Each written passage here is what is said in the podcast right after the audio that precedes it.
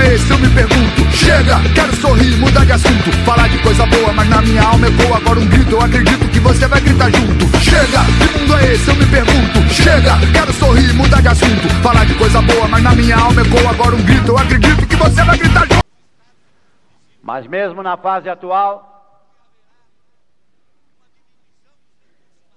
o projeto tem muito mais do que nos orgulhar, do que nos arrependermos nessa Constituição que escrevemos.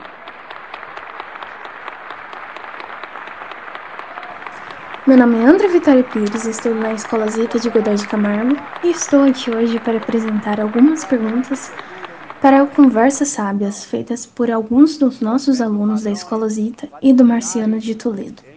Alô, Rio Claro, sou o deputado federal Baleia Rossi, presidente nacional do MDB. Qual o papel do Rio Clarense Ulisses Guimarães para a democracia brasileira? Bom, Ulisses foi uma grande referência que nós tivemos e temos até hoje de bom político, de político responsável, orgulha Rio Claro e o nosso estado de São Paulo e o nosso Brasil. Na Constituição de 88, garantiu todos os direitos e deveres da população, avanços na área social, na área dos direitos humanos, na preservação da nossa democracia. Portanto, Ulisses Guimarães foi um dos políticos mais importantes do nosso país o nosso respeito ao doutor Diretas, que lá atrás lutou contra a ditadura e garantindo a democracia, e depois na Constituição de 88 conseguiu colocar na nossa Carta Magna todo o respeito à população brasileira. O que você acha das novas medidas de isolamento que estão sendo adotadas em todos os estados? E qual a sua opinião sobre discursos e de quem é a responsabilidade? Primeiro, nós vivemos um momento triste da nossa história. Acho que o momento mais triste, quase duas mil mortes por dia. Uma tragédia humanitária. Que não dá para apontar o dedo para ver quem é a culpa nós precisamos agora da união de todos os agentes públicos para garantir vacina para a população, para garantir o isolamento social, a utilização de máscara, álcool gel, lavar as mãos. O que nós não podemos mais é ver gente que deveria dar exemplo debochando e rindo da desgraça da população. Isso é muito triste.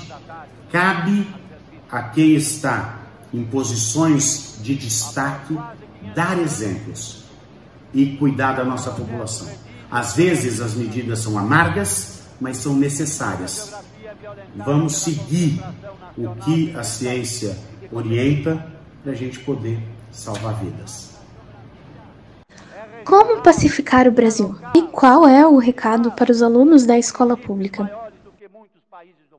Olha, Nesse momento, nós temos duas prioridades. Primeiro, salvar vidas, a união de todos, acabar com essa briga desnecessária na política, com os extremismos que não levam nada a lugar nenhum, discurso de ódio, tentando dividir a sociedade, dividir os alunos, são preconceituosos, não querem saber de diálogo. Isso é muito ruim para a política e para a vida.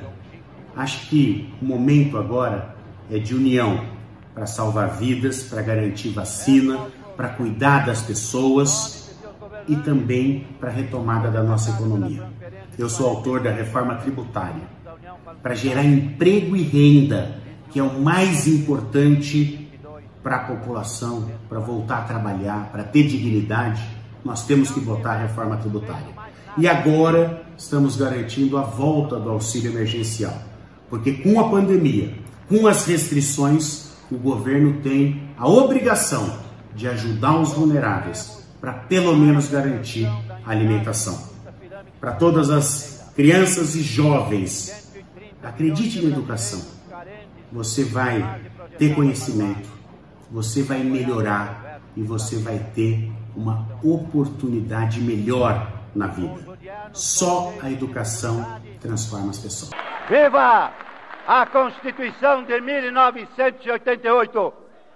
Viva a vida que ela vai defender e semear!